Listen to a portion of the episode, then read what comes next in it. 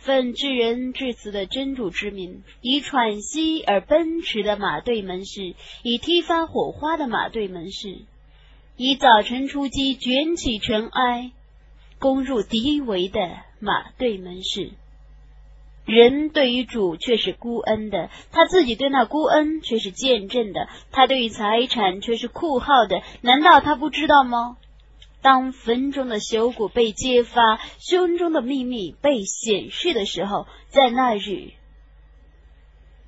他们的主却是撤之他们的。伟大的安拉至实的语言。